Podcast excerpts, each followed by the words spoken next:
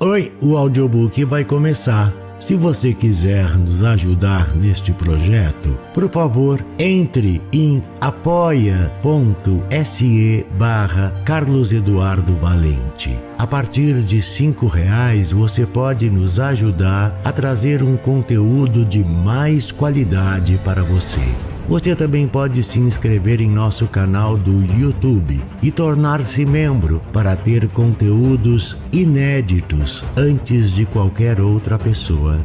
Espero que gostem do que vão ouvir. Um grande abraço a todos. Use seu fone de ouvido para uma maior imersão. Do narrador Carlos Eduardo Valente. Contato carlão50 arroba gmail.com A Loteria de Shirley Jackson A manhã de 27 de junho era límpida e ensolarada, com o calor refrescante de um dia em pleno verão. As flores desabrochavam em profusão e a grama tingia-se de um verde vivo. Os habitantes do vilarejo começaram a se reunir na praça, entre os correios e o banco, por volta das dez da manhã. Em algumas cidadezinhas havia tanta gente que a loteria durava dois dias e tinha que começar em 26 de junho. Neste vilarejo, porém, no qual mal se passava de 300 pessoas, a loteria inteira durava menos de duas horas. Por isso, podia começar às dez da manhã e ainda acabar a tempo de permitir que seus moradores voltassem às casas para o almoço. Claro, as crianças foram as primeiras a se reunir. A escola acabara de fechar para as férias de verão e a sensação de liberdade causava inquietação na maioria. Elas tendiam a formar grupos silenciosos por um tempo antes que irrompessem numa brincadeira barulhenta. E a conversa ainda era sobre a turma e a professora, os livros e os castigos. Bob e Martin já enchera os bolsos com pedras, e os outros garotos não tardaram a seguir seu exemplo, selecionando as mais lisas e arredondadas. Bobby, Harry Jones e Dick Delacroix, a quem os moradores chamavam de Delacroix, fizeram uma grande pilha de pedras em um canto da praça, protegendo-a dos ataques surpresa dos outros meninos. As meninas ficaram à distância e conversavam entre si, olhando por cima dos ombros para os meninos, enquanto crianças muito pequenas rolavam na terra ou seguravam as mãos de irmãos ou irmãs mais velhos. Pouco depois, os homens começavam a se aproximar, observavam os próprios filhos e falavam sobre plantio e chuva, tratores e impostos. Formavam um grupo, longe da pilha de pedras no canto, e contavam piadas sem elevar a voz, sorrindo em vez de dar risadas. As mulheres, vestindo suéteres e roupas de casa desbotadas, chegaram pouco depois dos homens. Elas se cumprimentavam e fofocavam conforme se juntavam aos maridos.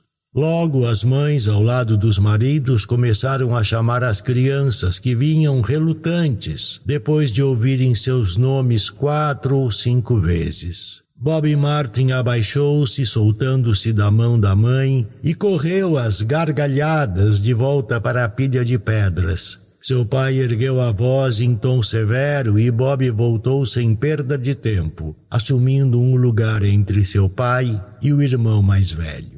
A loteria era conduzida, assim como as quadrilhas, o clube juvenil, o programa da festa do Halloween, pelo Sr. Summers, que tinha tempo e energia para dedicar às atividades cívicas. Era um homem jovial, de rosto redondo, que administrava o negócio de carvão e as pessoas se lamentavam por ele, pois não tinha filhos e a esposa era uma megera. Quando chegou à praça, carregando a caixa de madeira preta, ouviu-se um murmúrio de conversa entre os habitantes e ele acenou e falou: Um pouco atrasado hoje, pessoal. O administrador dos Correios, o Sr. Graves, o acompanhava e trazia um tamborete com três pernas, que foi colocado no centro da praça e sobre o qual o Sr. Summers pôs a caixa preta. Os moradores se mantiveram à distância, deixando um espaço entre eles e o tamborete.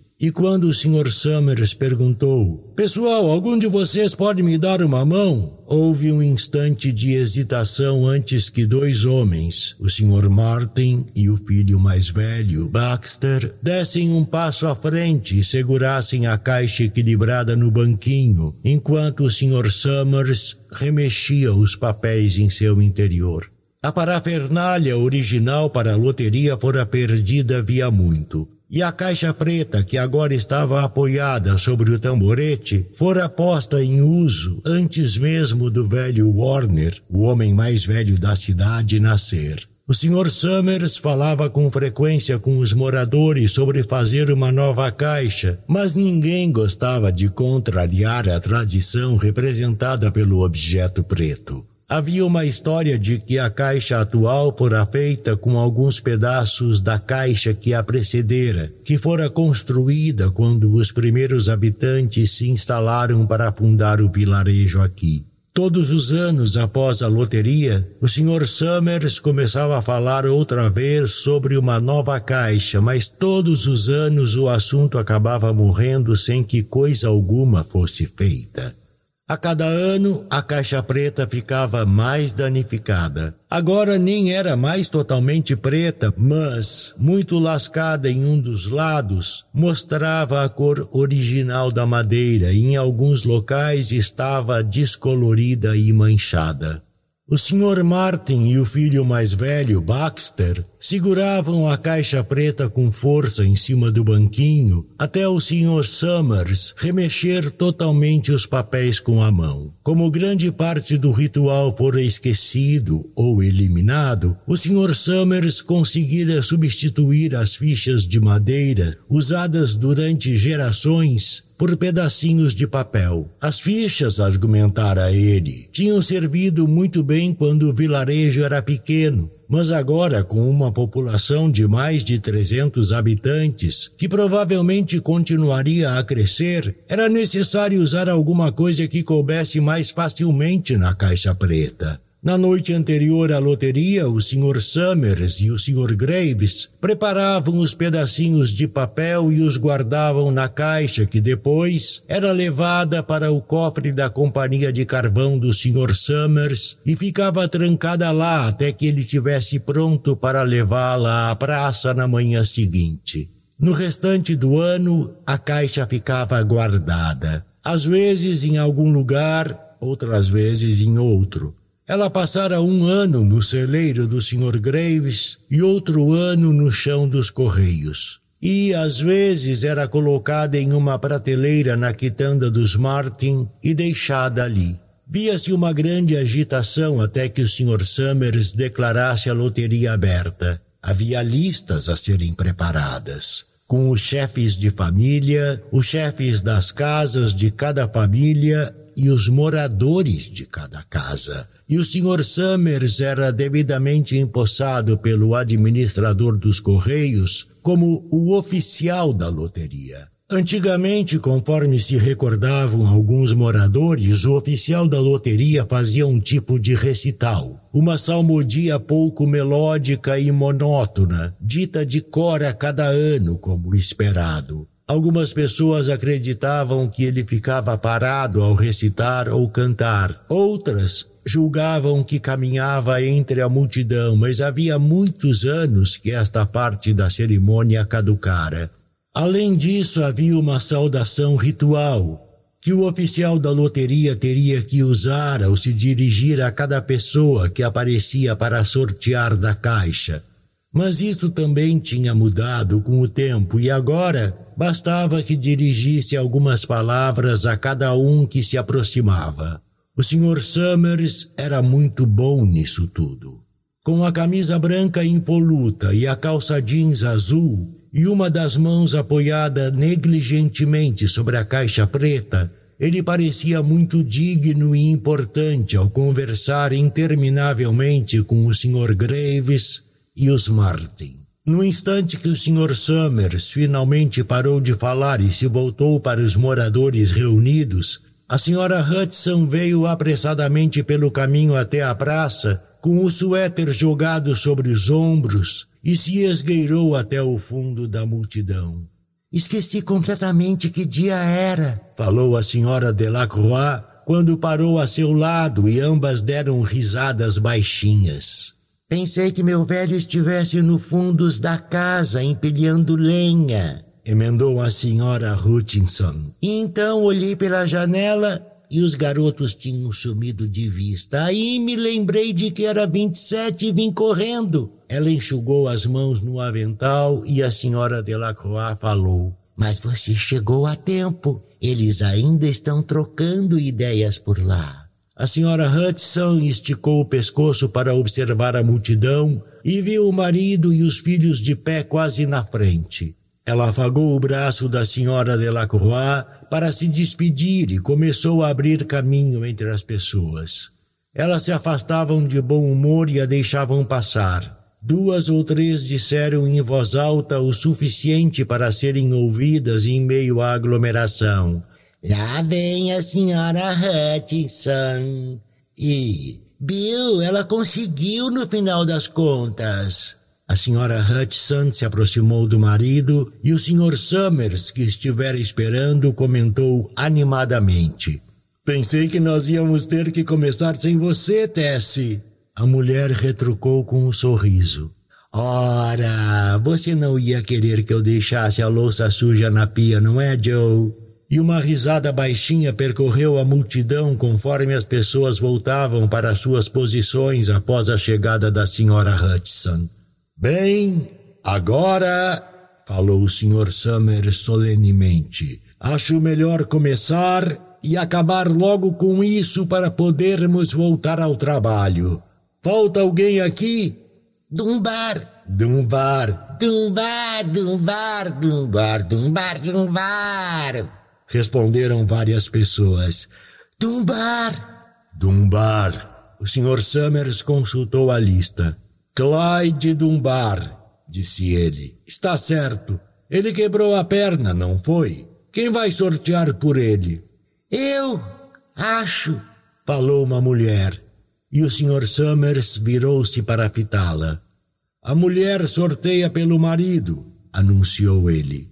Você não tem um rapazinho para fazer isso por você, Jane? Embora o Sr. Summers e todos os outros no vilarejo soubessem a resposta perfeitamente bem, era tarefa do oficial da loteria fazer tais perguntas formalmente.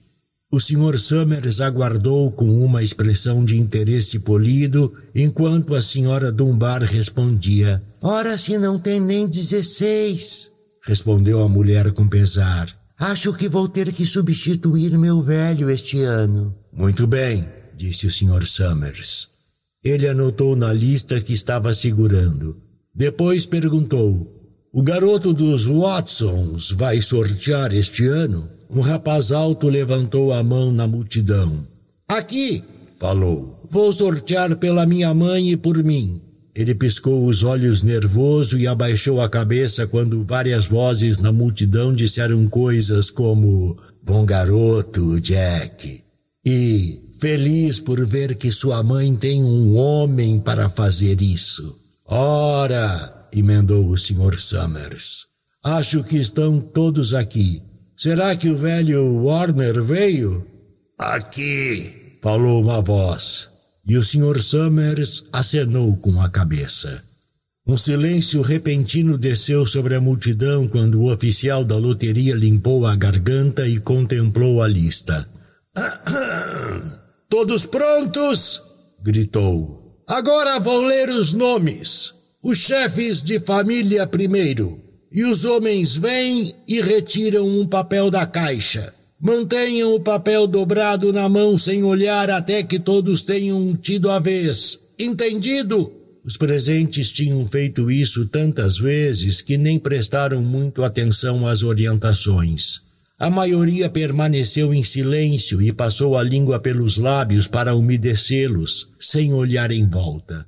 Depois o Sr. Summers ergueu uma das mãos e chamou: Adams! Um homem deu um passo à frente, afastando-se da multidão. Olá, Steve! cumprimentou o Sr. Summers. E o Sr. Adams respondeu: Olá, Joe. Eles trocaram um sorriso nervoso, sem humor. Em seguida, o Sr. Adams enfiou a mão dentro da caixa preta e retirou um papel dobrado. Ele o segurou firmemente por um dos cantos enquanto dava meia volta e caminhava apressado até seu lugar na multidão, onde ficou parado a alguma distância da própria família sem baixar os olhos para a mão. Allen!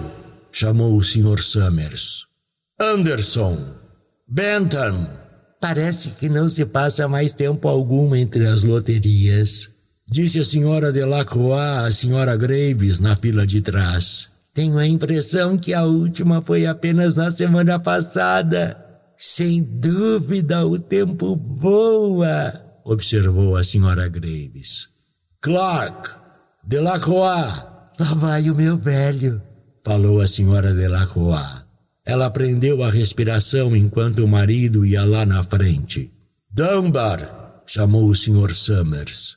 E a senhora Dunbar caminhou com um passo firme até a caixa enquanto uma das mulheres dizia: Anda, Jane! E a outra emendava: Lá vai ela! Somos os próximos! falou a senhora Graves. Ela observou o Sr. Graves se aproximar, dando a volta pela lateral da caixa, cumprimentar o Sr. Summers com um ar grave e retirar uma tira de papel. Agora, por toda a multidão, homens seguravam os pequenos papéis dobrados nas mãos grandes, virando-os e revirando-os nervosos. A senhora Dunbar e os dois filhos estavam muito juntos, e a mulher segurava o pedaço de papel. Herbert Hutchinson. Suba lábio, disse a senhora Hutchinson, e as pessoas perto dela deram uma risada. Jones. Dizem que lá no vilarejo ao norte estão falando em abandonar a loteria. O Sr. Adams comentou com o velho Warner que estava a seu lado. O velho Warner deu um muxoxo. Bando de malucos, disse ele. Você dá ouvido aos jovens e nada é bom o bastante para eles. Daqui a pouco eles vão querer voltar a morar nas cavernas. Ninguém mais vai trabalhar e vai viver desse jeito. Antigamente havia um ditado: loteria feita garante a colheita. E antes que você se dê conta, tudo que teremos para comer é guisado de morugem e bolotas. Sempre houve a loteria, emendou irritado. Já é ruim o bastante ver o jovem Joe Summers ali zombando de todo mundo. Em alguns lugares, eles já abandonaram as loterias, observou a senhora Adams. Só estão arrumando confusão, disse o velho Warner com teimosia.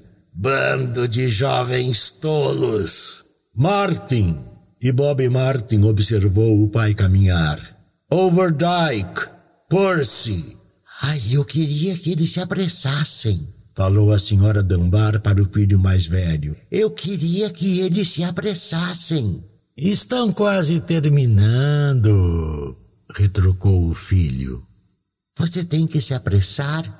Você tem que se preparar para correr e contar a seu pai, disse a senhora Dunbar. O Sr. Summers chamou o próprio nome, avançou com um passo medido e pegou uma tira de papel da caixa. Depois chamou: Warner! 77 anos comparecendo à loteria, disse o velho Warner ao passar pela multidão. 77 loterias. Watson! O rapaz alto se aproximou constrangido em meio à multidão. Alguém falou: não fique nervoso, Jack. E o Sr. Summers emendou. Leve o tempo que precisar, filho. Zanini! Depois disso fez-se uma longa pausa, uma pausa tensa, até que o Sr. Summer segurou a tira de papel no ar e falou: Muito bem, pessoal. Por um instante ninguém se mexeu, e então as tiras de papel foram abertas. Subitamente todas as mulheres se puseram a falar em uníssono e perguntavam: Quem foi? Quem pegou? Foram os Dunbar? Foram os Watson?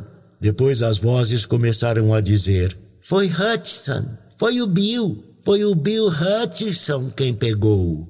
Vai contar ao seu pai, pediu a senhora Dunbar ao filho mais velho. Os presentes começaram a olhar ao redor para ver os Hutchinson. Bill Hutchison estava imóvel e calado e fitava o papel em sua mão. No mesmo instante, Tessie Hutchison gritou para o Sr. Summers. Você não deu tempo suficiente para ele tirar o papel que queria. Eu vi você, não é justo. Não leve para o lado pessoal, Tessie, gritou a senhora Delacroix. E a senhora Graves falou: Todos nós tivemos as mesmas oportunidades. Cala a boca, Tessie, disse Bill Hutchison. Bem, pessoal, concluiu o Sr. Summers.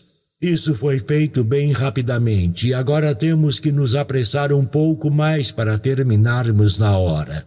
Ele consultou a lista seguinte. Bill, chamou. Você sorteia pela família Hutchinson. Tem outras casas dos Hutchinson?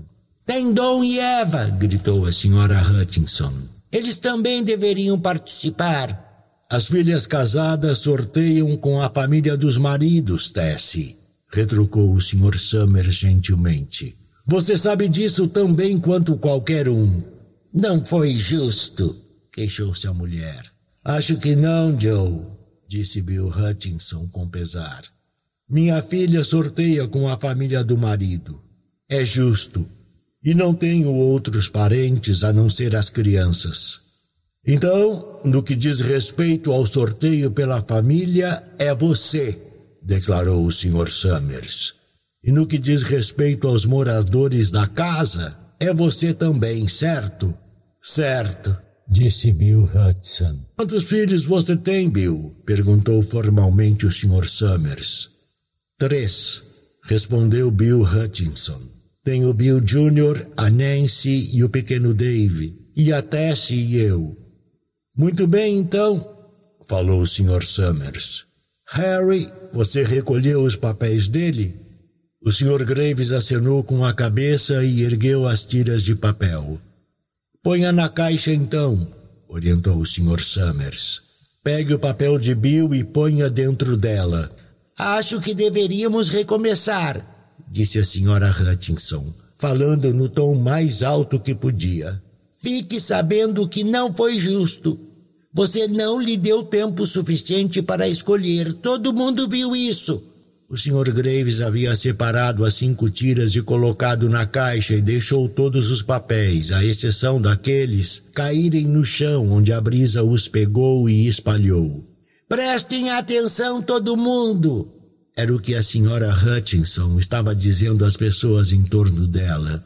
Pronto, Bill, indagou o Sr. Summers. E Bill Hutchinson lançou um olhar rápido à esposa e aos filhos e acenou com a cabeça. Lembrem-se, falou o Sr. Summers. Peguem os pedaços de papel e mantenham dobrados até que todos tenham tirado um. Harry, ajude o pequeno Dave. O Sr. Graves segurou a mão do menininho que o acompanhou até a caixa sem oferecer resistência. Tire um papel da caixa, Dave, falou o Sr. Summers. Dave pôs a mão na caixa e deu uma risada. Pegue apenas um papel explicou o Sr. Summers. Harry, segure ele. O Sr. Graves pegou a mão da criança, retirou o papel dobrado do punho fechado e o segurou enquanto o pequeno Dave ficava ao lado dele e o pitava com um ar de admiração. A próxima é a Nancy, disse o Sr. Summers. Nancy tinha 12 anos e os colegas de escola respiraram fundo quando ela deu um passo à frente, ajeitando a saia e retirou com gesto delicado uma tira da caixa. Bill Jr., chamou o Sr. Summers. e Billy, com o rosto vermelho e os pés grandes demais, quase derrubou a caixa ao sortear um papel. Tessie! chamou o Sr. Summers. Ela hesitou por um instante e olhou ao redor com ar desafiador. Em seguida, estreitou os lábios e caminhou até a caixa. Retirou um dos papéis e o segurou atrás de si. Bill, falou o Sr. Summers. E Bill Hutchinson enfiou a mão na caixa, tateou seu interior e finalmente a retirou, segurando um pedaço de papel. A multidão estava em silêncio. Uma menina murmurou: Espero que não seja Nancy. E o som do cochicho alcançou os limites da aglomeração. Não é do jeito que costumava ser, observou o velho Order distintamente. As pessoas não são do jeito que costumavam ser. Muito bem, falou o Sr. Summers. Abram os papéis. Harry, você abre o do pequeno Dave. O Sr. Graves abriu a tira de papel e ouviu-se um suspiro generalizado em meio à multidão quando ele o ergueu e todos puderam ver que estava em branco. Nancy e Bill Jr. abriram seus papéis ao mesmo tempo e ambos deram sorrisos e risadas e se viraram para os presentes, agitando os pedaços de papel acima da cabeça. Tessie, chamou o Sr. Summers. Fez uma pausa e então ele olhou para Bill Hutchinson. E Bill desdobrou o papel e o mostrou. Estava em branco. É a Tessie, sussurrou o Sr. Summers. Mostre-nos o papel dela, Bill. Bill Hutchinson se aproximou da mulher e retirou o pedaço de papel de sua mão à força. Tinha uma mancha preta nele, a mancha preta, de lápis bem forte, que o Sr. Summers fizera na noite anterior, no escritório da companhia de carvão. Bill Hutchinson o ergueu e a multidão se agitou. Muito bem, pessoal, falou o Sr. Summers. Vamos terminar isso rapidamente. Embora os habitantes tivessem se esquecido do ritual e perdido a caixa preta original, ainda se lembravam de usar as pedras. A pilha de pedras que os meninos tinham feito antes estava pronta. Havia pedras no chão com os pedaços de papéis soprados que tinham saído da caixa. A senhora Delacroix escolheu uma pedra tão pesada que teve que erguê-la com as duas mãos e se virou para a senhora Dunbar. Anda, disse ela. Apresse-se. A senhora Dunbar trazia pedras pequenas em cada mão e falou com respiração entrecortada. Eu não consigo correr de jeito nenhum. Você vai na frente e eu a alcançarei. As crianças já tinham pedras e alguém deu uns seixos ao pequeno Dave Hutchinson. Tessie Hutchinson estava no centro de um espaço vazio agora e esticou as mãos em desespero enquanto os moradores se aproximavam dela. Não é justo, falou. Uma pedra a atingiu na lateral da cabeça. O velho Warner dizia: Vamos! Vamos, pessoal! Steve Adams estava na frente da multidão com a senhora Graves ao seu lado. Não é justo! Não está certo! gritou a senhora Hutchinson. E em seguida, eles estavam sobre ela.